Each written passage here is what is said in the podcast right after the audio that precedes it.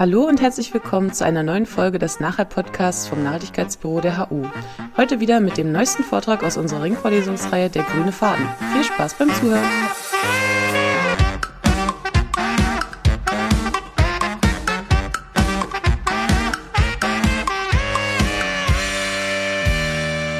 Ich werde ähm, damit erstmal beginnen mit einer, mit einer kurzen Einführung äh, zur, zur Klimakrise, um das nochmal so in den Kontext zu setzen, der dann auch zu meiner Forschung gut passt. Ich werde, es ist ja ein riesiges Gebiet, ich werde einfach immer so ein bisschen schlaglichtartig Dinge hervorheben, an denen wir hier selbst arbeiten. Dann spreche ich über Kipppunkte im Klimasystem, da arbeiten wir auch viel dran, ähm, natürlich.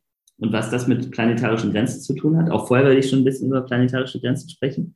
Also ich werde die planetarischen Grenzen immer mal wieder so erwähnen und immer wieder darauf eingehen, ähm, und ähm, um, um diese Verbindung herzustellen. Dann werde ich über, weil das alles auch, auch ähm, da geht es viel um Risiken und ähm, für menschliche Gesellschaften, auch Risiken für, für, Bio, für die Biosphäre durch den menschengemachten Klimawandel. Ich möchte aber im dritten Teil dann auch mal ein bisschen über positive Dinge sprechen, über was wir ähm, ähm, ja, soziale Kipppunkte für die Nachhaltigkeitstransformation auch mal nennen. Also gibt es auch so ein Forschungsfeld dazu, zu dem wir beitragen, wo ich drüber sprechen möchte, ähm, was ich sehr spannend finde, weil es eben auch ja, es auch ein bisschen so eine, so Handlungsimpulse geben kann, ein bisschen konkreter. Und dann zuletzt möchte ich dann über diese integrierte Perspektive sprechen, ähm, an der wir arbeiten, wo wir eben versuchen, Mensch, Umwelt, äh, Mensch-Erdsystem-Wechselwirkungen auch ähm, zu analysieren und zu modellieren. Und ähm, was das dann wiederum auch bedeutet für das Verständnis von planetaren Grenzen und Kipppunkten zum Beispiel. Also, das ist ähm, nochmal der, das ist unser Institut auf dem Telegrafenberg in Potsdam von wo aus man auch äh, bis Berlin gucken kann. Da ist immer so die Verbindung da, das ist ganz schön, wenn das Wetter nicht so schlecht ist wie heute.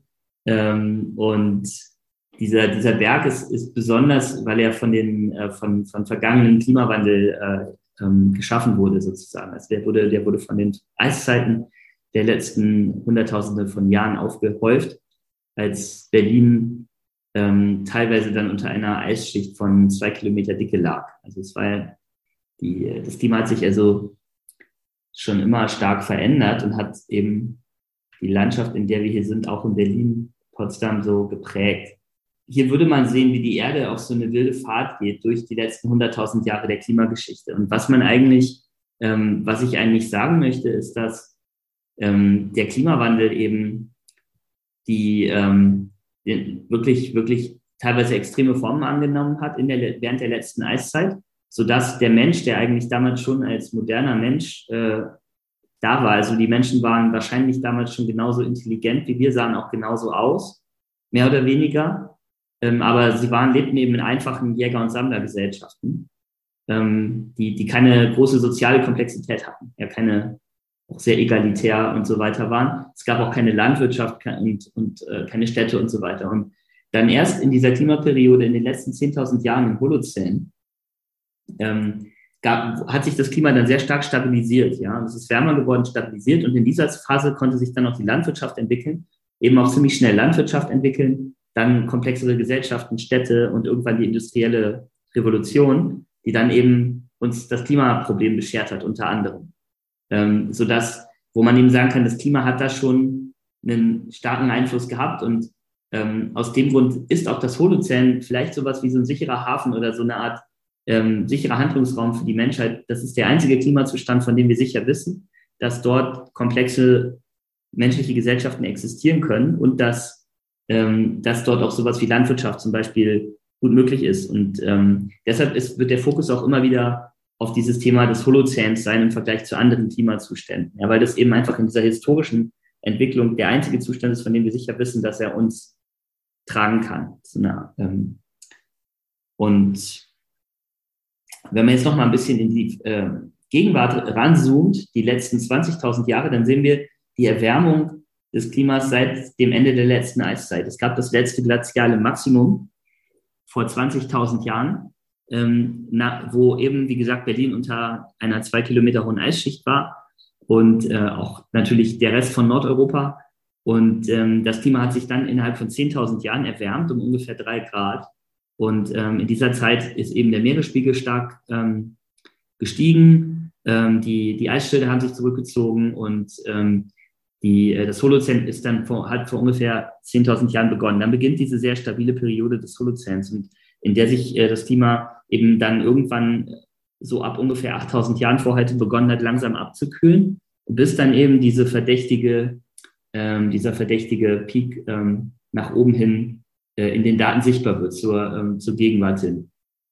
Und das ist eben, wenn man das jetzt nochmal, die rezente anthropogene Erwärmung, wenn man die jetzt nochmal in die Zukunft fortschreibt, wie der IPCC das macht, dann sieht man eben diese ähm, klassische Hockeyschlägerartige Kurve, wo wir jetzt hier diese extreme, also sehen eigentlich, wie extrem diese Erwärmungen, die der Mensch jetzt in der Zukunft verursachen könnte, sind im Vergleich zur natürlichen Entwicklung. Wir sehen, dass auch ähm, also die extremen Klimawandelszenarien wie dieses RCP 8.5 ähm, würden zu Erwärmungen von bis zu ähm, über acht Grad führen können in, innerhalb der nächsten ähm, Jahrhunderte. Ähm, und äh, auch die moderateren Szenarien, die jetzt eher realistisch sind unter den aktuellen Politikmaßnahmen, zum Beispiel dieses RCP 4.5 ähm, oder RCP 6.0, die, äh, die führen auch zu relativ hohen und schnellen Erwärmungen. Ambitionierter Klimaschutz, das ist dieses grüne Szenario, RCP 2.6, führt auch noch zu einer deutlichen Erwärmung, aber dann auch möglicherweise wieder eine Abkühlung. Ja, das heißt, ähm, die, äh, einfach die Message ist, dass dieser anthropogene Klimawandel hier, der ist im, im, im Vergleich zu allem, was in der Erdgeschichte in, der, in den letzten Millionen von Jahren passiert ist, ist er eben sehr, sehr, sehr stark, auch von der Amplitude her, aber auch sehr schnell. Er ist bis zu ähm, 100 Mal schneller tatsächlich ähm, als äh, die Erwärmung seit dem Ende der letzten Eiszeit. Das ist eben was, woran sich zum Beispiel Ökosysteme ähm, nie, überhaupt nicht gut anpassen können, dass Klimaveränderungen so schnell passieren. Und das ist dann auch wieder relevant für die planetarischen Grenzen. Jetzt nochmal wieder rangezoomt. Die Erde erwärmt sich auch äh, jetzt hier seit Ende ähm, des 19. Jahrhunderts, wo man die globale Erwärmung eben auch wirklich in den, ähm, in den ähm, in, instrumentellen Aufzeichnungen, also den Wetterbeobachtungsdaten sehen kann. Wir sehen, dass ähm, insbesondere wir jetzt heute schon im Jahr 2020 die Erwärmung 1,2 Grad war im Vergleich zum vorindustriellen Niveau, also schon über ein Grad im globalen ähm, Mittelwert. In Deutschland sind das zum Beispiel fast doppelt so viel, weil Deutschland eben auf einem ja, auf dem Kontinent ist, auf dem Land und dem Ozean sich die Erwärmung langsamer abspielt. Ja, das heißt, die globalen Mittelwerte sind immer noch mal deutlich weniger, als was wir eigentlich bei uns erleben. Oder, ne, das muss man sich auch immer klar machen. In Deutschland haben wir schon zwei Grad oder, oder auch etwas mehr Erwärmung im, im Vergleich zum vorindustriellen. Und ähm, wir wissen, dass die, die letzten Jahre ähm, alles ähm, Rekordjahre waren. Eigentlich in den letzten 10, 20 Jahren waren äh, die meisten der, der Rekordjahre, der heißesten Jahre seit Beginn der Aufzeichnung, was einfach auch nur ein Zeichen dafür ist, dass, ähm, dass das ein starker Trend ist in den Daten. Den sehen wir ja auch. Man sieht, das ist vielleicht nochmal so ein bisschen ähm, historisch, aber finde ich auch immer sehr interessant.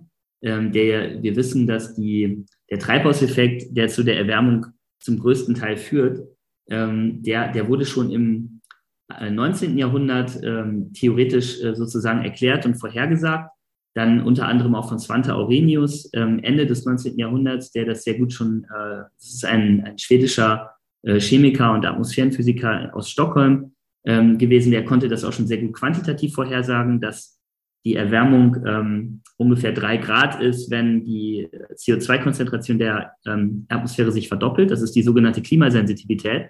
Das hat der damals schon berechnet, Ende des äh, 19., Anfang des 20. Jahrhunderts obwohl man das noch gar nicht in den Daten sehen konnte. Und dann sieht man aber Anfang des 19. Jahrhunderts tatsächlich, äh, Entschuldigung, des 20. Jahrhunderts, ähm, also ab 1910 ungefähr bis 1940 sieht man ja auch einen Trend.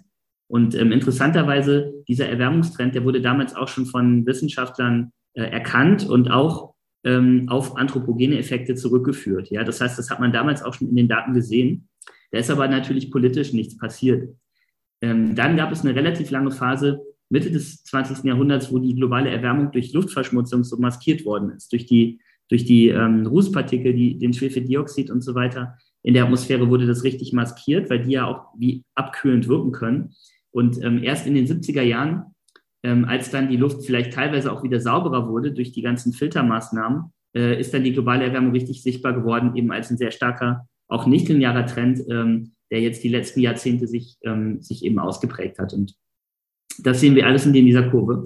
Kann man sehr viele Geschichten zu erzählen. Und das, ähm, genau, ist natürlich insgesamt zeigt es einfach diese, diese, diese starke Magnitude der Veränderung und die starke, auch sehr schnelle Veränderung, was, was in der Erdgeschichte wirklich in den letzten Millionen von Jahren ähm, so nicht zu sehen war. Das ist etwas, was der Mensch verursacht hat, was die ganze Erde betrifft, ähm, die, die Erde auch auf dem Weg ist, in ein ganz anderes dynamisches Regime sozusagen zu, zu ähm, kicken.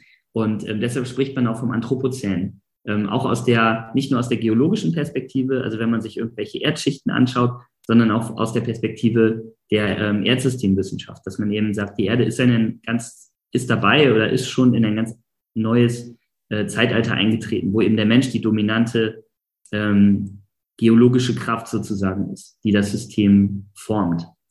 Und ähm, mit diesem Konzept des Anthropozän hängt ganz eng zusammen ähm, das Thema der, der planetarischen Grenzen.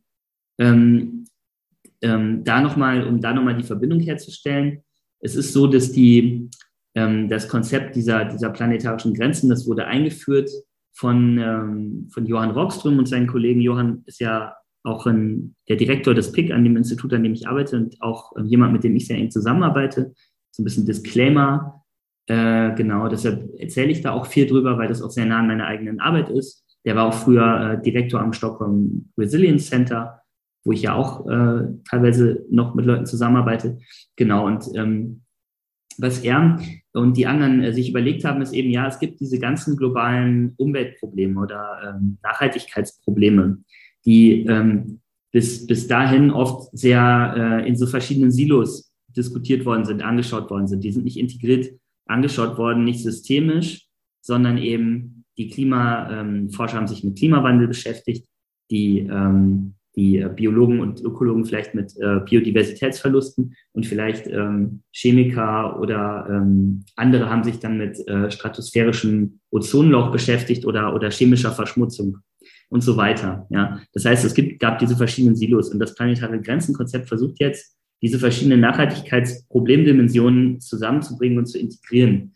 Und es wurden eben neun ähm, primäre ähm, solche, solche Problemdimensionen identifiziert. Eben unter anderem so die, die im Kern stehen, sind immer der Klimawandel ähm, der, und der Verlust der Biosphärenintegrität.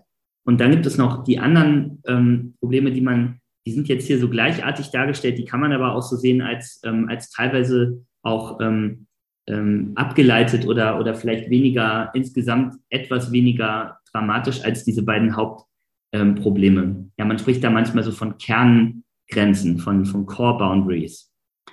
Ähm, das sind dann eben die, der Verlust der Biosphärenintegrität und der Klimawandel. Die Idee ist jetzt, dass ähm, bei diesem Konzept, dass das auf, dem, auf dieser Idee aufbaut, dass das Holozän ähm, der einzige Erdsystemzustand ist, von dem wir sicher wissen, dass er unsere komplexen Gesellschaften eben ähm, äh, tragen kann.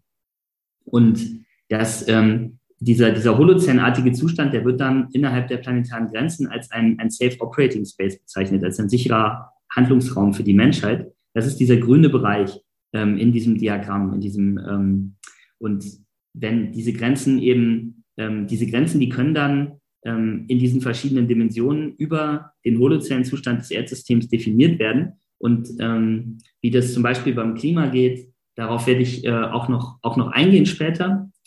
Ähm, hier sei einfach nur nochmal gesagt, dass ähm, herausgefunden wurde, dass eben beim, äh, bei, bei verschiedenen Grenzen tatsächlich schon ähm, bei vier bis fünf Grenzen äh, diese, Gren ähm, diese, diese, diese, diese planetare Grenze schon überschritten wurde. Das heißt, dort ähm, in, bei der genetischen, beim Verlust der genetischen Diversität, äh, beim Landnutzungswandel, also vor allem der Entwaldung und ähm, bei, äh, bei, bei der Überdüngung, den, den äh, biochemischen äh, Flüssen und beim Klimawandel wurden, wurde eben dieser Holozän-Zustand schon verlassen. Das heißt, ähm, es wurde, es, wir haben zum Beispiel eine deutlich höhere Rate an, an Ausster Artensterbeereignissen, ähm, als, als das im geologischen Hintergrundmittelwert zu erwarten wäre, eine, eine, um ein Vielfaches höhere. Deshalb ist die planetare Grenze von ähm, genetischer Diversität schon überschritten.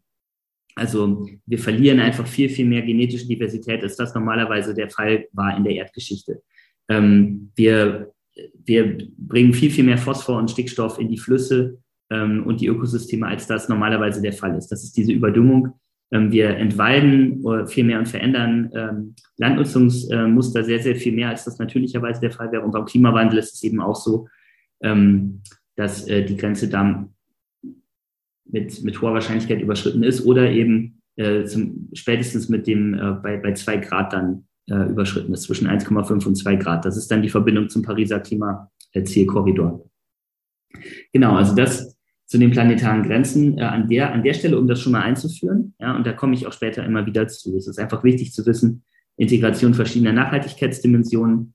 Ähm, es baut auf dem Holozän auf als sicheren Handlungsraum für die Menschheit und in einigen der Dimensionen ist eben das Erdsystem durch den Menschen leider schon aus diesem Handlungsraum ähm, äh, herausgetreten. Und das birgt eben große Gefahren, große Risiken für ähm, uns Menschen durch ähm, Dinge wie Extremereignisse zum Beispiel. Ähm, die haben wir auch in, in, den letzten Jahren viel gesehen. Dieses Jahr die, die Flutereignisse in Deutschland, weltweit sowieso viele Hitze, Dürre, Feuer, ähm, die Hitzesommer in, in Deutschland in den letzten Jahren, besonders 2018. Das sind alles so Dinge, die natürlich damit dann auch zusammenhängen. Ähm, ein Risikofaktor, den wir uns eben besonders viel anschauen, das sind diese sogenannten Kippelemente oder Kipppunkte im Klimasystem. Da möchte ich gleich noch ein bisschen mehr drauf eingehen. Ich wollte das jetzt nur schon mal kurz zeigen, dass ähm, verschiedene Systeme, Teilsysteme der Erde da sozusagen eine Rolle spielen und ähm, deren ähm, die, ähm, die eben die Eigenschaft haben, dass sie besonders verletzlich sind, dass sie eben durch den Klimawandel in ganz andere Zustände gekippt werden können ja, wenn, wenn Schwellenwerte in der globalen Erwärmung überschritten werden. Deshalb, und weil sie eben besonders große Auswirkungen haben. Da komme ich gleich auch nochmal zu. Diese Risiken, die können auch ähm, so, sogenannte Dominoeffekte auslösen. Es gibt also die Möglichkeit, dass sich verschiedene Teilrisiken äh, oder Kippelemente ähm, sozusagen gegenseitig verstärken und dann ähm, es dazu kommt, dass die, äh, die Überschreitung von Kipppunkten an einer Stelle auch andere Systeme zum Kippen bringt. Ne? Also es gibt so Risikoverstärkungsmechanismen, die, ähm, die man äh, im Klimasystem zum Beispiel findet, aber auch in Ökosystemen. Ähm, hat also auch wieder einen Bezug äh, zum Beispiel hier zur planetaren Grenze des Klimawandels und des äh, Verlustes der Biosphärenintegrität. Und solche selbstverstärkenden ähm, ähm, Verkettungen von ähm, Kipppunkten oder auch Regimeshifts, wie man das manchmal nennt, ähm, eher bei den Ökosystemen, ähm, die, die schauen wir uns auch an. Und da möchte ich auch gleich noch mal ein bisschen mehr zu erzählen. Insgesamt ähm, führt das ähm, zu, der, zu der Einsicht oder der, ähm, so, wenn man das sich ein bisschen ähm, aus unserer Sicht systemtheoretischer anschaut, dass ähm, die, das Risiko heute ist, wenn die Emissionen von Treibhausgasen weitergehen und die Biosphärendegradation weitergeht, dass die Erde auf einen Pfad kommt in einen äh, außerhalb des Holozäns, der, ähm, der auch schon mal Heißzeit genannt wurde, Hothouse Earth, ähm, der eben nicht ähm, der, der große Risiken birgt und wo gar nicht mehr klar ist, ob wir da wirklich in der Form, wie wir das heute tun, als komplexe, globalisierte Gesellschaft existieren können. Ähm, und ähm, letztlich geht ja die ganze Diskussion jetzt auch in Glasgow ähm, darum, wie man es schaffen kann, das zu verhindern. Und ähm, ein Weg, der man kann das in diesem Diagramm sehr, sehr, sehr vereinfacht, sehr comicartig darstellen, als, als so ein Pfad zu einem Stabilized Earth Zustand. Also man möchte eigentlich dieses tiefe Tal, dieses riskante Tal heißer Temperaturen äh, einfach gesprochen vermeiden. Man möchte vorher abbiegen auf einen Weg, der zu so einem Stabilized Earth, zu einem stabilisierten Erdsystemzustand führt, der noch irgendwie holozänartig ist, wo planetare Grenzen vielleicht nicht mehr oder nicht so stark überschritten werden und der noch ähm, eher soziale Stabilität und ähm, gute Entwicklung für komplexe Gesellschaften er, ermöglicht. Und ähm, das wurde, dieses Konzept, wie man das schaffen kann, wurde eben auch schon mal Earth System Stewardship genannt oder auch, ähm, da, da spielen dann eben natürlich diese ganzen Politikmechanismen, soziale Bewegungen ähm, und so weiter eine Rolle. Und ähm, eine, eine bestimmte Perspektive darauf möchte ich eben später auch nochmal geben bei der, ähm, zu unserer Arbeit zu sozialen Kipppunkten, positiven sozialen Kipppunkten. Ja, das heißt, hier ist nochmal wichtig, das Konzept, dass ähm, das Erdsystem eigentlich in der Erdgeschichte, aber auch heute wahrscheinlich verschiedene mögliche Zustände hat, in denen es sein kann. Es gibt nicht, ähm, es kann in ähm, diese verschiedenen Zustände werden durch diese Täler dargestellt. Und wir sind eben dabei, das Erdsystem in ein sehr für uns Menschen sehr nachteiliges Tal zu schubsen und das will man vermeiden und möchte einen anderen Zustand stabilisieren. Ja, also es ist so von, ähm, immer, immer äh, ganz schön, dass man so Dinge wie Multistabilität und Kipppunkte sich auch in solchen einfachen Tal-, Berg- und Tallandschaften vorstellen kann.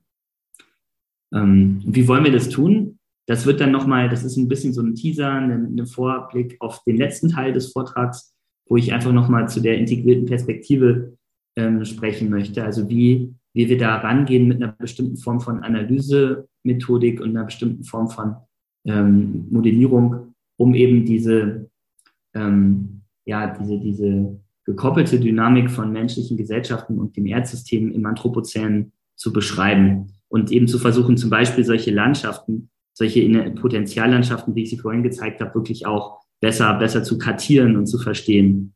Ähm, dass, dass es dann eben nicht mehr einfach nur eine Skizze ist, eine, eine comicartige Abbildung, sondern auch eine echte, ähm, auf einer echten wissenschaftlichen Analyse beruht. Und das ist eben ein Beispiel, ein Beispiel von solchen Rückkopplungen, was hier auf der Abbildung zu sehen ist, wo wir uns Wechselwirkungen von Kipppunkten im Klimasystem und in sozialen Systemen anschauen. Da komme ich auch später nochmal zu. Jetzt möchte ich erstmal zu den Kipppunkten ähm, kommen, den Klimakipppunkten. Was sind diese Kipppunkte? Man kann sich das nochmal direkt vorstellen. Das ist jetzt mal so ein Zoom in, äh, in, die, ähm, in die Umgebung von Europa. Auch hier ähm, gibt es einige Klimakippelemente, die, die relevant sind, die eben sehr starken Einfluss haben auf, auf uns ähm, in, in Europa und in Deutschland. Die Kipppunkte sind, kann man sich immer so anschaulich vorstellen, finde ich, wie ein rohes Ei, was an der Kante eines Tisches liegt. Ähm, ein kleiner, eine kleine Störung, ein kleiner Lufthauch oder Anstupser kann da genügen, dass das Ei runterfällt und zerbricht.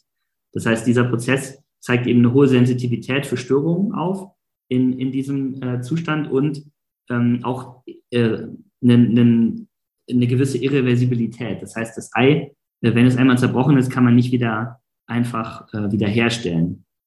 Und ähm, viele dieser Klimakippelemente haben genau diese Eigenschaft, dass sie eben ähm, wenn sie bestimmte Temperaturschwellwerte erreichen, sehr leicht ähm, umzukippen sind in einen anderen Zustand, der dann schädlich ist für uns Menschen und für die Ökosysteme und oft dann auch irreversibel äh, diese Schädigung ist und das nicht mehr einfach wiederhergestellt werden kann. Diese Kippelemente ähm, existieren in verschiedenen Teilen des Erdsystems, wie schon gesagt, aber insbesondere kann man da auch nennen, dass äh, die Eis- und äh, die Eissysteme des Planeten, also Gletscher in den Bergen, äh, das Meereis ähm, und auch die großen Eisschilde auf Grönland und der Antarktis. Dann die großen atmosphärischen äh, Zirkulationssysteme und ozeanischen Zirkulationssysteme und äh, zuletzt äh, die Ökosysteme, Teile der Biosphäre, ähm, wie zum Beispiel den tropischen Regenwald im Amazonasgebiet.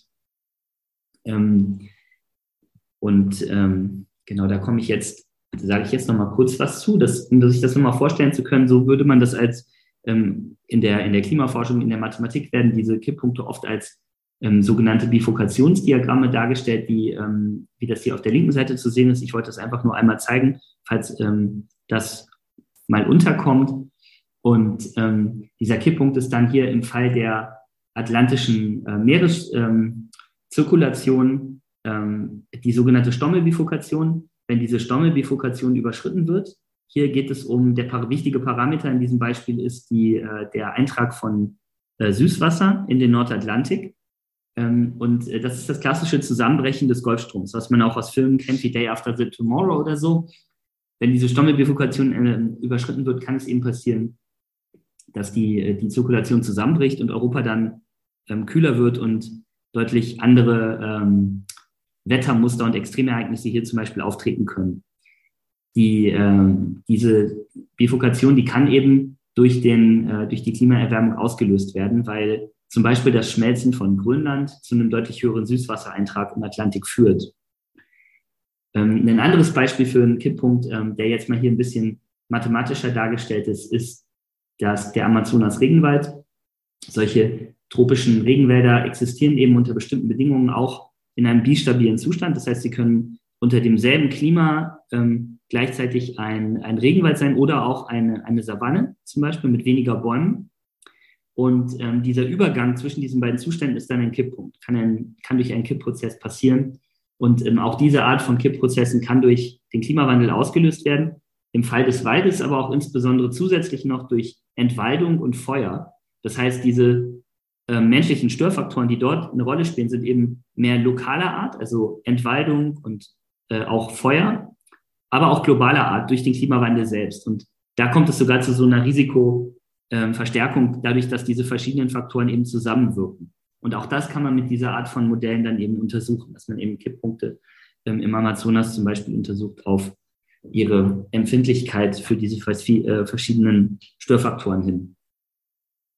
Man kann jetzt ähm, zusammenfassen ähm, sich, und sich anschauen, wo sind eigentlich die Kipppunkte für diese verschiedenen Teile des Erdsystems. Ja? Und ähm, das ist jetzt mal hier aufgetragen im, äh, als, ähm, äh, im, im Temperaturraum, also ist aufgetragen, welche, äh, wo die Kipppunktschwellen liegen ähm, im, im Bereich der globalen Erwärmung. Und wir sehen eben, es gibt so einen ersten Cluster von Kippelementen, unter anderem das westantarktische Eisschild, das grönländische Eisschild, ähm, aber auch äh, Meereis, Gletscher und Korallenriffe, die schon innerhalb der, äh, des Korridors der Pariser Klimaziele, ähm, also zwischen 1,5 und 2 Grad, auch schon äh, Kipppunkte überschreiten könnten. Es gibt eben relativ große Unsicherheiten, wo diese Kipppunkte genau liegen. Und deshalb muss man immer eher so einen Risikoanalyseansatz äh, ähm, äh, sich nehmen und sagen, ähm, wir müssen eigentlich ein Vorsorgeprinzip ähm, ähm, in Betracht ziehen und äh, auch ähm, durchaus sehen, okay, wenn zum Beispiel das westantarktische Eisschild schon bei dem, eigentlich schon bei der, bei dem heutigen, bei der heutigen globalen Erwärmung vielleicht schon kippen könnte. Vielleicht ist es auch schon gekippt. Es gibt wissenschaftliche äh, Publikationen, die darauf hinweisen, dass es schon gekippt sein könnte. Aber auch Grönland, ähm, dann muss man, dann muss man das ernst nehmen als ein ernstzunehmendes Risiko. Dann darf man nicht erst sagen, ja, dann ist es erst bei drei Grad Erwärmung vielleicht riskant, sondern ähm, es gibt die, durchaus die Möglichkeit, dass diese Kipppunkte ähm, sehr bald schon überschritten werden oder schon überschritten worden sind. Andere Systeme wie ähm, der Amazonas-Regenwald, boreale Nadelwälder oder die, diese Atlantikzirkulation, die THC, die ähm, sind wahrscheinlich erst bei etwas höheren Temperaturen, globale Erwärmung ähm, äh, sozusagen äh, stehen unter dem Risiko, dass sie Kipppunkte überschreiten. Aber da ist es, da fängt das Risiko dann auch schon signifikant bei drei Grad Erwärmung oder so an. Das heißt, dass man auch hier sagen muss, äh, konsequenter Klimaschutz ist auch sehr wichtig, um nicht auch noch in den Risikobereich dieser Kippelemente reinzukommen. Und jetzt eine ganz ungebremste globale Erwärmung, äh, die würde dann auch dazu führen, dass eigentlich alle Kippelemente ähm, äh, durchaus angestoßen werden könnten, zum Beispiel auch der ostantarktische Eisschnitt, der Permafrost oder sogar das äh, Wintermeereseis in der, in der Arktis. Ja, das sind also die verschiedenen Balken und dann nochmal aufgetragen mit den verschiedenen Erwärmungsszenarien, wo man das dann sehen kann. Ja, und wie sieht sowas jetzt aus? Ähm, genau, vielleicht sollte man noch sagen, die, die planetare Grenze ähm, für, das ist ganz interessant für das Klima, ja, die, ähm, die ist nämlich genau ähm, bei, ähm, bei zwei Grad ungefähr gesetzt, plus minus einem, einem gewissen Unsicherheitsbereich, nämlich aus dem Grund, dass eben im Bereich von zwei Grad, wie man das hier auch sehen kann, viele äh, wirkliche Schwellwerte im, im Erdsystem, im Klimasystem zu liegen scheinen. Ja? Also es gibt, es gibt eine Häufung von, ähm, von Schwellenwerten in diesem Temperaturbereich, sodass es eben gerade in diesem, bei dieser Schwelle das Risiko sehr stark steigt, dass man äh, das Holozän verlässt und in einen ganz anderen Klimazustand dann langsam kommt. Ähm, und äh, deshalb wurde die planetare Grenze hier genauso definiert, dass man eben, dass sie dort liegt, weil man, die möchte man wirklich nicht überschreiten. Und so ist es auch bei den, übrigens bei den anderen planetaren Grenzen, dass man immer auch geguckt hat, wo gibt es denn solche Risikogradienten, wo gibt es ähm, Bereiche ähm, in diesen Systemen, zum Beispiel auch bei, bei der Biosphärenintegrität, wo, wo das Risiko besonders stark steigt und dann möchte man die Grenze eigentlich auch davor legen, ähm, um, um einen gewissen Puffer noch zu haben, einen Sicherheitspuffer. Ich möchte jetzt nochmal ein Beispiel zeigen, ein bisschen ähm, mehr im Detail die, ähm, die das antarktische Eisschild als äh, Kippelement. Und ähm, da habe ich eigentlich auch ein schönes Video, wo ich aber nicht weiß, ob ich das abspiele. Ich kann es abspielen. Genau. Wir sehen jetzt mal, wie das äh, antarktische Eisschild in einem unserer Modelle, PIC-Modelle hier vom, äh, ähm, auf die globale Erwärmung ähm, reagiert. Wir laufen jetzt hier gerade auf zwei Grad zu, wo es einen Kipppunkt gibt, ähm, wo das westantarktische Eisschild weitgehend dann äh, auseinandergefallen ist. Man spricht ja immer von Disintegration, also auseinanderfallen, weil Schmelzen nicht, nicht der dominante Prozess ist in der Antarktis, dafür ist es da zu kalt, sondern es ist tatsächlich das Eis, was in den Ozean abfließt. Ja, und jetzt laufen wir auf den zweiten Kipppunkt zu, der ist so zwischen sieben und acht Grad globale Erwärmung, wo dann das ostantarktische Eisschild wirklich anfängt, dramatisch äh, ganz schnell auseinander zu brechen und ähm, dann auch ein sehr starker Meeresspiegelanstieg damit verbunden ist von mehreren zehn Metern. Ja, also das antarktische Eisschild hat ja insgesamt ein Meeresspiegelpotenzial von über 50 Metern. Das heißt, der Meeresspiegel könnte eben um ähm, ja, bis zu 60 Meter ansteigen, wenn das antarktische Eisschild sich ganz, äh, ganz abschmilzt, ganz auf, äh, auseinanderfällt. Und wir sehen auch hier in der Simulation, dass das schon bei Erwärmungen von, von, sagen wir mal, 10 Grad globale Erwärmung dann auch der Fall sein könnte, dass das Eisschild weitestgehend verschwunden ist.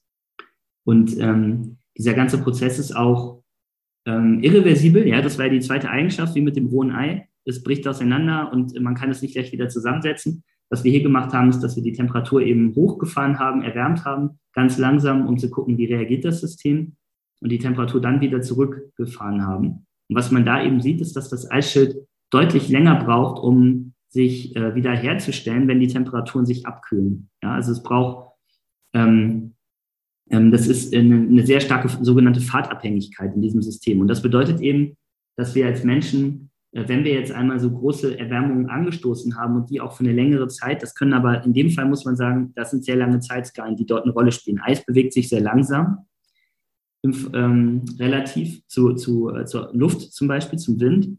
Und ähm, dieses Eisschild braucht eben mehrere tausend Jahre, um, um so abzuschmelzen. Aber wenn, das, wenn es einmal ein signifikanter Teil verloren gegangen ist, dann kann man es nicht leicht wieder zurückdrehen, äh, indem man einfach die Temperatur zum Beispiel durch Geoengineering wieder abkühlt, sondern da, da hat man diese Fahrtabhängigkeit drin. Das muss man auch noch weit, ähm, einfach im Hinterkopf haben. Und wie gesagt, ähm, auch wenn wir das ist vielleicht auch nochmal interessant, wenn man mal dieses, ähm, dieses, diese, diese Vergrößerung sich hier anschaut, ähm, auf den Temperaturbereich, der jetzt gerade eben sehr politikrelevant ist zwischen ähm, 1 Grad globale Erwärmung, wo wir heute schon sind, und 3 Grad globale Erwärmung, dann äh, sieht man da schon einen äh, möglichen Eisverlust bei 3 Grad Erwärmung von, von 3 Meter ähm, Meeresspiegelanstieg, der äh, dann allein von der Westantarktis herkommt. Ja. Und drei Meter ist auch schon sehr viel ähm, im globalen Maßstab, wenn man wenn man sich vorstellt, was es bedeutet ähm, für, für Küstengebiete, Städte an der Küste und so weiter. Ähm, Sturmfluten. Genau. Das ist also mal, wie so ein Kipppunkt wirklich im Detail oder verschiedene Kipppunkte in einem System aussehen. Ähm, und es gibt auch ähm, diese Kipppunkte, die stehen sozusagen nicht nur für sich und haben dann Auswirkungen auf äh, bestimmte Aspekte unseres Lebens, also zum Beispiel Meeresspiegelanstieg, sondern ähm, sie können auch das Klimasystem insgesamt destabilisieren. Und das möchte ich, ähm, das, das ist so ein bisschen dieser Prozess, der dann dazu führt, dass die Erde in das Tal der Heißzeit hinabrollen kann. Ja, was ich vorhin in, dieser, in diesem Cartoon gezeigt hatte. Und ähm, diese zusätzlichen Rückkopplungen, die kann man mal zum Beispiel zeigen, äh, am Beispiel diese, ähm, der ähm, regionalen Erwärmung, die durch den Verlust von, äh, von Eis Komponenten des Erdsystems sozusagen verursacht würden. Was ist, was bedeutet das? Man kann sich vorstellen, dass Eis ja sehr gut die Sonne reflektiert. Das hat ja eine fast weiße Oberfläche. Deshalb ist ja Schnee weiß ähm, und, und Eis auch, wenn es sauber ist, relativ weiß. Und das liegt halt daran, dass es sehr viel Licht reflektiert. Es reflektiert also Sonnenlicht wieder in den Weltraum und kühlt damit die Erde effektiv ab. Wenn dieses Eis jetzt verschwindet, dann ist der Felsen darunter oder die Erde deutlich dunkler, nimmt also mehr Energie auf und dadurch hat man eine verstärkte Erwärmung. Ja? Und ähm, diese sogenannte Eis-Albedo-Rückkopplung, die führt eben dazu, dass es bis zu zwei Grad ähm, globale Erwärmung dann zusätzlich geben kann, also in bestimmten Regionen, zum Beispiel natürlich da, wo die, das Eis vor allem war, vorher in Grönland, der Westantarktis und äh, das arktische Meereis. Ähm, es führt also zu dieser eigentlich auch gut bekannten arktischen Verstärkung der und äh, antarktischen Verstärkung der globalen Erwärmung, Arctic Amplification ähm, die auch durch andere Faktoren noch verursacht wird, aber auch dadurch. Wenn man das Ganze jetzt global auf ein, aufeinander addiert, dann ähm, kann man eben sehen, dass es zu einer, ähm, äh, zu, dann aber insgesamt auch im globalen, zu einer Verstärkung der globalen Erwärmung um mehrere Zehntel Grad nochmal kommen kann. Also bis zu 0,4 Grad mehr globale Erwärmung, als man sonst hätte durch diese Feedbacks, die allerdings auch sehr langfristig äh, arbeiten, weil, weil das Eis eben auch recht lang braucht abzuschmelzen. Die einzige Ausnahme ist natürlich das Meereis. Wir wissen, dass das arktische Meereis möglicherweise schon in den nächsten, in den 2030er Jahren äh, verschwinden könnte im Sommer. Ja, da gibt es auch äh, Prognosen. Und dieser Effekt, der würde dann natürlich schnell eintreten, aber die anderen Effekte brauchen länger, weil, weil das Eis in Grönland der Antarktis lange braucht, um, um abzuschmelzen. Also mehrere hunderte, hunderte bis tausende von Jahren. Ein, ein letzter Punkt zu den Klimakippelementen sind die, diese, diese Kippkaskaden, diese Dominoeffekte. Ähm, ein Beispiel dazu aus unserer Forschung. Wir haben uns angeschaut, wie ähm, vier ähm, Kippelemente, die, die wir relativ gut verstehen, also Grönland, die atlantische Ozeanzirkulation, der Amazonas-Regenwald und die Westantarktis, wie die miteinander wechselwirken, was es da für Kaskadeneffekte geben könnte. Wir simulieren das, weil die aktuellen Klimamodelle das leider noch nicht gut können. Die sind dafür sozusagen zu langsam und noch nicht ähm, weit entwickelt genug. Deshalb ähm, untersuchen wir das mit einem Modell, was wir extra dafür gebaut haben, was eben auf Netzwerken aufbaut, auf, auf Konzepten aus der Theorie komplexer Systeme und so Dingen, die, die wir einfach hier auch gerne machen.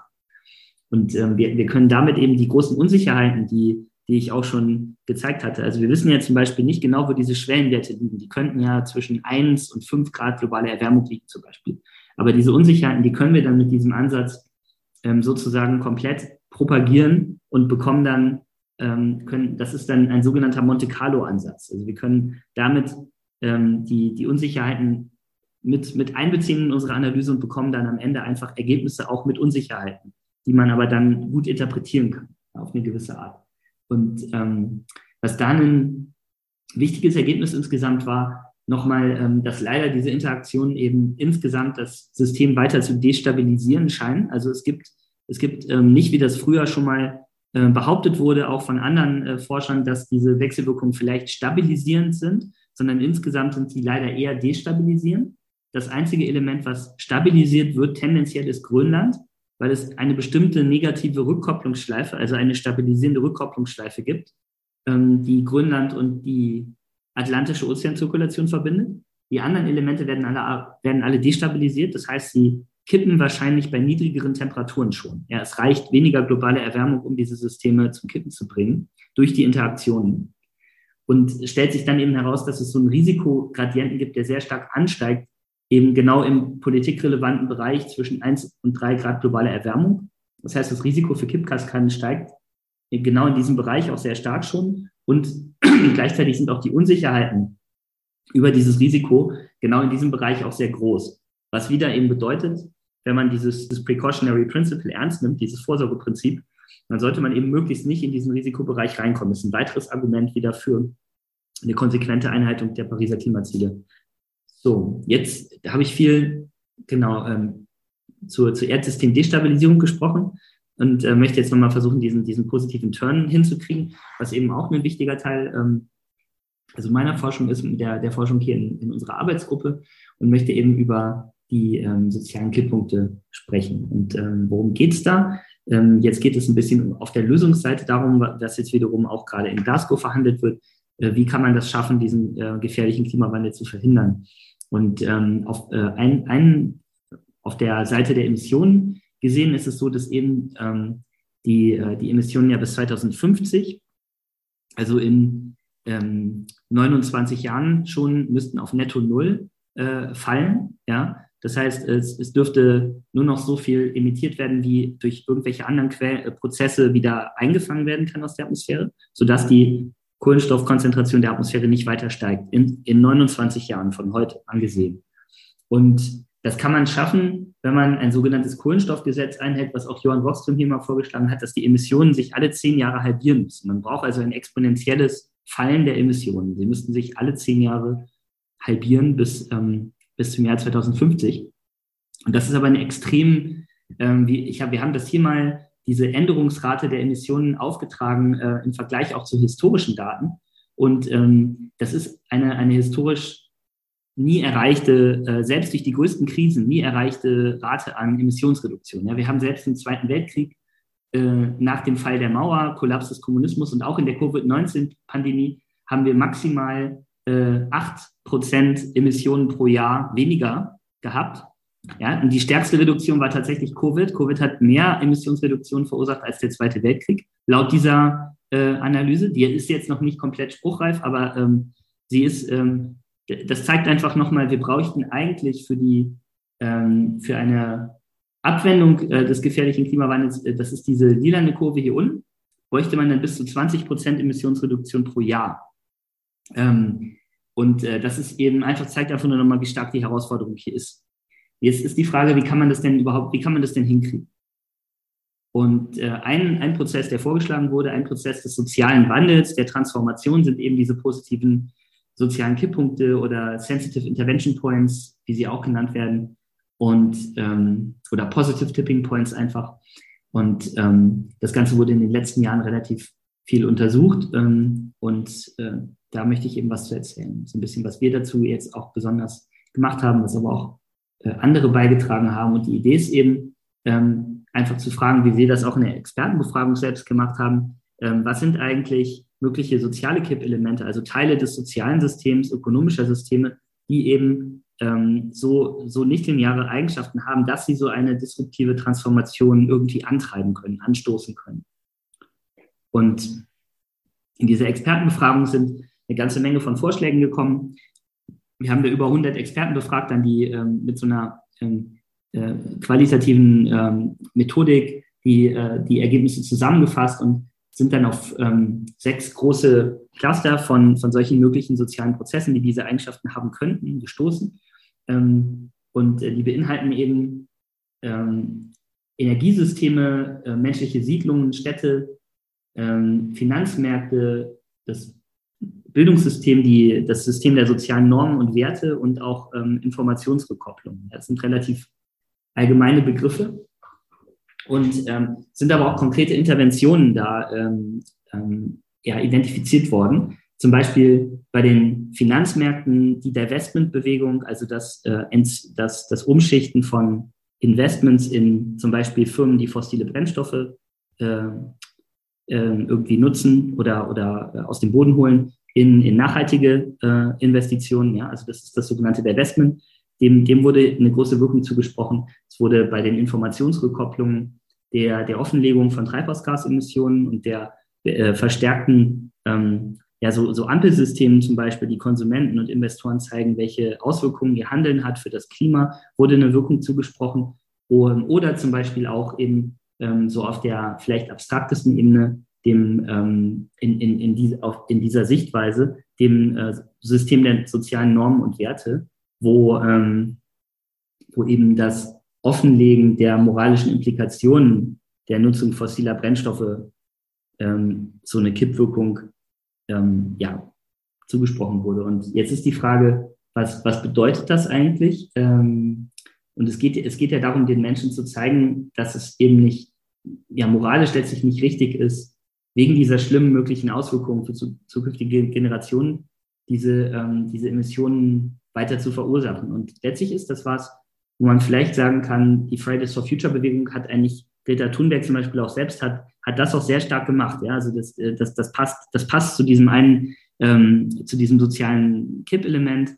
Und äh, sie hat ja zum Beispiel gesagt, shame on you.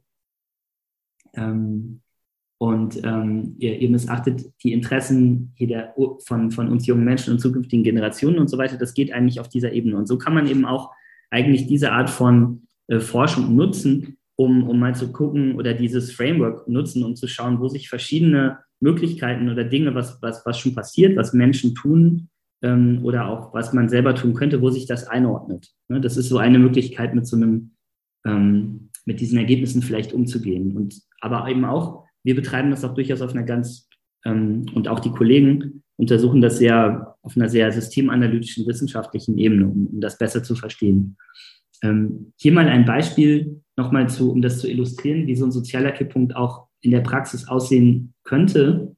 Ähm, das, ist, das sind Umfragedaten äh, aus den letzten Jahren, wo es um ähm, die ganz starken Einfluss der, der Fridays for Future Bewegung zeigen. Das, äh, in, in Abbildung A ist gezeigt, ähm, wie viel Prozent der deutschen Wähler äh, glauben, dass das die Umwelt ein wichtiges Problem ist. Und diese Zahl ist ja immer so um 10 Prozent geschwankt äh, teilweise noch viel niedriger in den letzten äh, Jahrzehnten und ähm, ist dann aber 2019 äh, wirklich ganz stark nach oben gegangen, bis nach 60 Prozent und ist dann eben wieder gefallen ähm, durch Covid, aber dann auch wieder hochgegangen und jetzt wieder weiter auf dem Weg nach oben. Also es scheint so ein bisschen so, man sieht es auch in der Vergrößerung noch mal stärker, dass es hier ähm, vielleicht das System auf dem Weg ist, dass zumindest die, ähm, die, die, die, das Problembewusstsein der Menschen sich zumindest in Deutschland ähm, in ein anderes Gleichgewicht jetzt langsam eingestellt hat oder auf dem Weg ist. Ja, also manchmal sehen Kurven von Systemen, die solche Kipppunkte durchlaufen, auch durchaus so, so aus.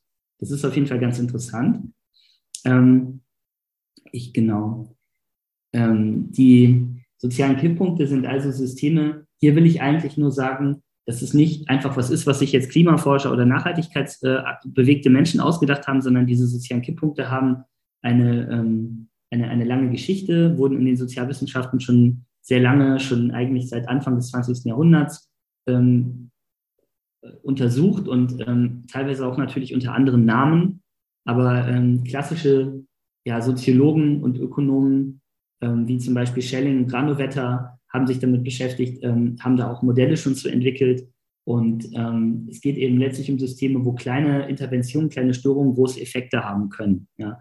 Und ähm, es gibt da, es gibt Evidenzen in diversen ähm, Datensätzen und Modellen für solche Effekte, zum Beispiel wenn es um öffentliche Meinungen geht, soziale Normen, Verhaltensänderungen, äh, die Investment, also die Entscheidungen über, über Investments auf Finanzmärkten und so weiter. Ähm, und es gibt sogar ähm, Hinweise aus ähm, Experimenten, aus sogenannten Verhaltensexperimenten, wo, wo Menschen im Labor eben bestimmte ja, Spiele äh, spielen und dann auch geguckt werden kann, ähm, wie sie unter bestimmten kontrollierten Bedingungen reagieren. Und dort konnten, konnten auch solche Kipppunkte nachgewiesen werden, hier von Santola et al., dass zum Beispiel so ein sogenannter Pareto-Effekt durchaus auftreten kann, wo eine Minderheit, die eine starke Agenda hat, dann äh, die, die, Eigen, die, die Meinungen und ähm, Einstellungen der, der Mehrheit verändern kann oder beeinflussen kann. Ja, das ist so, ein, so eine Art von sozialer Kippung. Das ist also ganz interessant, das ist ein sehr aktives Forschungsfeld. Und ähm, genau, ich sehe jetzt so ein bisschen, dass ich ähm, aus der Zeit rauslaufe. Ich werde einfach, um hier nochmal zu sagen, ähm, da vielleicht ein bisschen schneller drüber zu gehen, wenn man jetzt diese Kipppunkte untersuchen möchte, ähm, wissen, äh, so wirklich analytisch wissenschaftlich, dann ist es aber auch wichtig zu wissen, das ist nicht das Gleiche, ob jetzt ein Kipppunkt in einem sozialen System ähm, da ist oder angeschaut werden soll und ein Kipppunkt in einem physikalischen System oder einem Ökosystem. Es gibt grundlegende Unterschiede und die man dann auch betrachten muss, womit man aber auch umgehen kann und was dann auch wieder spannende, ähm, spannende Konsequenzen hat. Und zum Beispiel ein ganz wichtiger Unterschied in ähm, ist, ist die, ähm, die, die Agency, also dass natürlich in sozialen Systemen Menschen, die, ähm, die ihnen die zumindest die Eigenschaft zuschreiben, dass sie ihren, äh, dass sie Entscheidungen treffen, bewusst äh, und äh, bewusst planen und ähm, eine gewisse Intentionalität auch haben, ja, was man jetzt einem Eisschild oder einem Gletscher nicht so zuschreiben würde. Ähm, ein andere, das ist also immer wichtig, ja, gerade und wir arbeiten übrigens sehr, mit sehr, sehr vielen Sozialwissenschaftlern zusammen, um das eben auch vernünftig ähm, äh, abzubilden. Also das, wie gesagt, das ist auch wieder nicht was, was sich jetzt Klimaforscher ausgedacht haben. Ein anderer wichtiger Aspekt sind die Netzwerkstrukturen. Ähm, soziale Netzwerke, soziale Strukturen generell äh, spielen eine sehr wichtige Rolle bei sozialen Kippelementen. Das ist beim Klimasystem auch nicht so stark ein, ein Aspekt. Unsere Forschung dreht sich deshalb auch sehr viel um Netzwerke.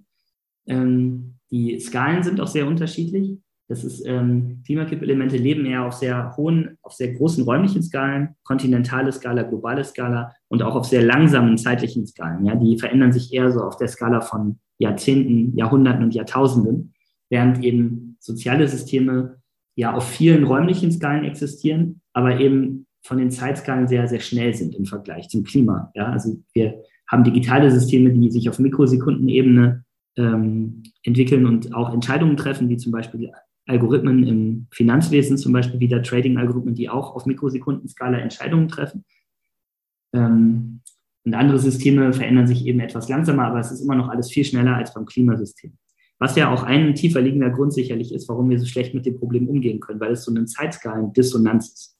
Das Klimaproblem entfaltet sich auf, auf Jahrhunderten und Jahrtausenden. Ähm, obwohl wir auch heute schon sehr starke Auswirkungen haben, aber wir Menschen leben eben auf viel, viel schnelleren Zeitskalen und können damit nicht umgehen, wenn Dinge sehr, sehr langsam passieren und auch noch außerhalb unserer eigenen Lebenszeit oder, oder so. Ne? Das ist also auch ganz wichtig, dass man sich diese verschiedenen Skalen anguckt. Und zuletzt Komplexität. Grundsätzlich ähm, ist es immer wieder wichtig, sich, ähm, sich klarzumachen, dass soziale Systeme eben komplex adaptive Systeme sind, die, ähm, die eine größere Komplexe in den Treibern haben, den Mechanismen und den möglichen Fahr Entwicklungsfaden auch im Vergleich zu physikalischen Systemen zum Beispiel. Und ähm, dass es eine viel größere Diversität von Akteuren geben kann, von verschiedenen Elementen, ähm, dass es eine viel geringere ja, Vorhersagbarkeit gibt von zukünftigen Entwicklungen, sodass man dann immer eher mit Szenarien arbeiten muss und ähm, dass es sogar manchmal unklar ist, ob ähm, wie, wie finale, ob es überhaupt sowas wie Gleichgewichtszustände gibt und ähm, auch normativ, ob bestimmte Veränderungen als positiv oder negativ gesehen werden, ist auch oft unklar oder kann vom Betrachter abhängen. Ja. Und das sind Dinge, die man, die, die, die, die man beim, bei einem rein physikalischen System auch nicht so in der Form hat. Ja, also es sind alles, ähm, um diesen, diesen Kontrast nochmal herzustellen. Insgesamt führt uns das dann dazu, dass wir diese Systeme mit einer so einer Netzwerkperspektive uns anschauen und eben die sozialen Kippelemente als Netzwerke beschreiben. Ja. Und ähm, dann auch in Modellen oder in Datenanalysen damit als Netzwerksysteme arbeiten. Und ähm, das führt uns dann auch dazu, dass wir eine bestimmte Art von ähm, Modellen benutzen, sogenannte adaptive Netzwerkmodelle, ähm, mit denen man die Dynamik auch von solchen sozialen Kippelementen dann auch wirklich im Computer modellieren kann oder auch mit mathematischen Methoden. Und ähm, ein Beispiel ist ähm, eine, eine Arbeit, die wir letztes Jahr publiziert haben, hier von Marc Wiedermann und Co., wo, wo wir eben ein solches Modell mal gebaut haben, um aufbauend auf dem klassischen Modell von Granovetter, dem Soziologen, ähm, wo wir dann aber so eine Art Mikro-Foundation bauen konnten von, von seinem mehr phänomenologischen Modell und dann eben zeigen konnten, wie aus so Netzwerkprozessen und vor allem auch Ausbreitungsprozessen von äh, neuen, sagen wir mal, neuen Ideen, Aktivismus, in einem sozialen Netzwerk dann solche globalen ähm, Kipppunkte entstehen können. Ja, also auf der rechten Seite sind diese Kipppunkte zu sehen ähm, und auf der linken Seite ist der zugrunde liegende Ausbreitungsprozess zu sehen. Und das ist eben immer ganz interessant, wenn man so ein Verständnis von den Prozessen, das sind in dem Fall eben diese sogenannten viralen Ausbreitungsprozesse von Aktivismus, ähm, wenn man das dann verbinden kann mit, mit globalen Eigenschaften wie einem Kipppunkt. Hier zum Beispiel das Ergebnis, dass man ungefähr 20 Prozent Aktivisten braucht in dem Netzwerk, damit dann die Mehrheit auch aktivistisch wird. Und das ist jetzt sehr allgemein, aber man könnte zum Beispiel sagen, das könnte auch was mit Klimaaktivismus zu tun haben. Oder mit der Einsicht, dass man eben wirklich was tun muss, um ein bestimmtes Problem zu lösen. Genau, so viel zu den, erstmal zu den sozialen Kipppunkten. Ich möchte jetzt nochmal kurz zu der, genau, zu dieser integrierten Perspektive sprechen und ähm, komme dann jetzt auch nochmal auf die planetaren Grenzen wieder zurück. Es ist also so, dass die ähm, bisherige so klassische Erdsystemwissenschaft äh, oder auch Klimaforschung, die basiert eigentlich auf einem reinen ähm, sogenannten biophysikalischen Paradigma. Also es werden physikalische Prozesse im Klimasystem untersucht, die Atmosphäre, der Ozean ähm, und so weiter und eben ähm, sogenannte biogeochemische Zyklen, das heißt der Kohlenstoffkreislauf, die äh, Landökosysteme, ähm, Chemie der, der Atmosphäre und so weiter. Und ähm, der Mensch ist eigentlich nur so eine kleine Blackbox, die das System irgendwie stört, aber sie wird nicht genauer angeschaut. Und jetzt ähm, ist es natürlich so, wenn man sich überlegt, es gibt aber doch heute, der Mensch ist doch im Anthropozän so ein großer Teil des Problems und man müsste das eigentlich, man müsste eigentlich dieses Paradigma mal ändern. Da haben ähm, Leute schon vorgeschlagen, wir arbeiten ja auch daran, dass man eben diese Perspektive aufweitet und wirklich menschliche Aktivitäten auf einer, ähm, mehr auf einer ähm, symmetrischen Komplexität auch untersucht mit diesen Klimasystemen, dass man eben sagt, wir müssen, brauchen eigentlich so einen sozial-ökologischen Ansatz, um, um das zu untersuchen. Es reicht nicht mehr nur ähm, zu schauen, wie reagiert das Klimasystem auf ähm, x Grad globale Erwärmung ähm, durch den Menschen, sondern wir müssen auch verstehen, wie die ähm, Wechselwirkungen und möglichen Rückkopplungsprozesse in diesem komplexen ja, Mensch-Erdsystem ähm, funktionieren. Und Kipppunkte, äh, wie ich die, wo, worüber ich jetzt so viel gesprochen habe, spielen da natürlich eine wichtige Rolle, aber auch andere Dinge wie generell die Möglichkeit, unter welchen Bedingungen ist es denn eigentlich überhaupt möglich, dass ähm, auch institutionell und ähm, in, in, äh, von sozialen Strukturen und so abhängig, dass man eben dieses Problem auch lösen kann. Ja? Dass man die Murmel also in diesen Stabilized Earth Tal äh, ablenken kann und nicht in das gefährliche Tal gerät. Ähm, ein wichtiger Aspekt ist da eben auch, äh, den man dann da zu den planetaren Grenzen er, äh, ergänzen muss und, und wo dann nochmal wieder deutlicher wird, dass man so einen integrierten Ansatz braucht. Das ist die, dieses Konzept des sicheren und gerechten Handlungsraums. Ja, es ist eine Erweiterung der planetaren Grenzen, die von Kate Rowers vorgeschlagen wurde. Kate Rowers ähm, ist eine, auch eine Nachhaltigkeitsforscherin, die jetzt ein eigenes Institut sogar hat ähm, und die äh, vorgeschlagen hat, dass eben man eigentlich diese Agenda der Sustainable Development Goals, äh, der nachhaltigen Entwicklungsziele und der planetaren Grenzen verbinden muss und eben ähm, und letztlich dreht es sich auch immer darum, in dieser Forschung, in, dieser, in diesem Diskurs, unter welchen Bedingungen können eigentlich, ähm, können diese nachhaltigen Entwicklungsziele eigentlich erreicht werden. Und ähm, da ist schon der Konsens, das kann nur innerhalb planetarer Grenzen äh, geschehen. Wir, wir glauben nicht, die, ähm, dass die nachhaltigen Entwicklungsziele erreicht werden können, wenn gleichzeitig planetare Grenzen im großen Stil weiter überschritten werden. Sie sind ja sogar schon überschritten, aber im Prinzip müsste, müsste ein, ein sicherer und gerechter Handlungsraum angestrebt werden, wo eben gleichzeitig planetare ähm, ökologische Belastungsgrenzen sozusagen nicht überschritten werden und die, ähm, die Sustainable Development Goals eingehalten werden oder erreicht werden.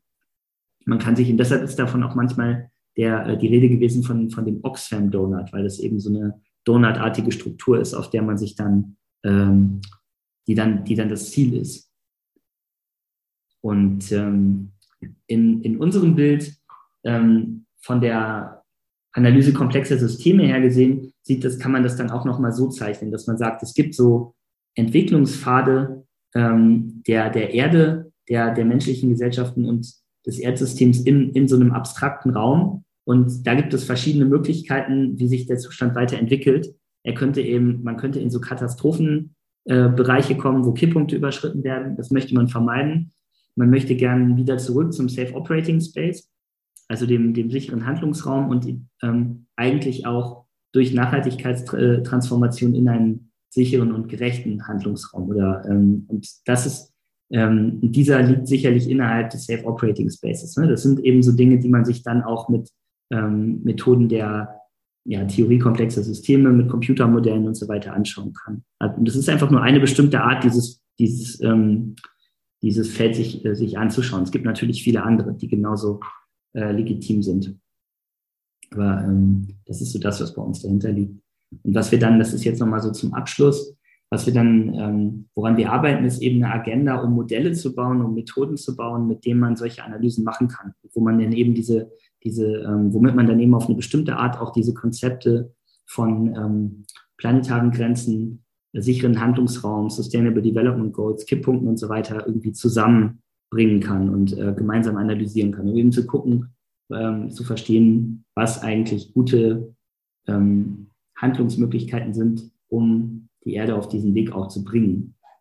Und ähm, nochmal die wir glauben eben, dass die Modelle, die, die man dafür braucht, eben zum einen die, die Agency abbilden können müssen. Das sind zum Beispiel agentenbasierte Modelle, die das können, wer das kennt. Ähm, dass Netzwerke eine Rolle spielen, dass man soziale Strukturen in den Modellen abbilden muss. Ähm, Institutionen und so weiter, Governance, nicht nur ähm, einzelne Agenten, auch nicht nur wie in der Ökonomie so äh, Homo economicus, sondern eben deutlich komplexer und differenzierter. Und zuletzt, dass eben diese Modelle auch komplexe koevolutionäre Dynamik aufweisen können müssen, um eben diese Rückkopplung zwischen gesellschaftlichen Dynamiken und dem Klimasystem, dem Erdsystem abbilden zu können. Also diese drei Aspekte sind für uns in unserer Arbeit sehr wichtig. Wir haben ein, Modellierungssystem gebaut, was wir Copancor nennen, mit dem wir solche, solche Modelle, äh, solche Analysen machen können und ähm, arbeiten da gerade eben sehr aktiv daran, das weiterzuentwickeln und auf verschiedene Anwendungen anzuwenden. Ähm, zum Beispiel eben diese Frage von äh, der Wechselwirkung von Kipppunkten in, äh, im Klimasystem und sozialen Kipppunkten in, in der Gesellschaft. Es geht also insgesamt nochmal darum, ähm, äh, zu vermeiden, in diesen Heißzeitzustand zu kommen, ähm, wo planetare Grenzen überschritten werden. Und es geht darum zu gucken, unter welchen Bedingungen kann man denn eine nicht lineare soziale Transformation schaffen, ähm, um eben in diesen handhabbaren, ähm, sicheren Handlungsraum zurückzukommen.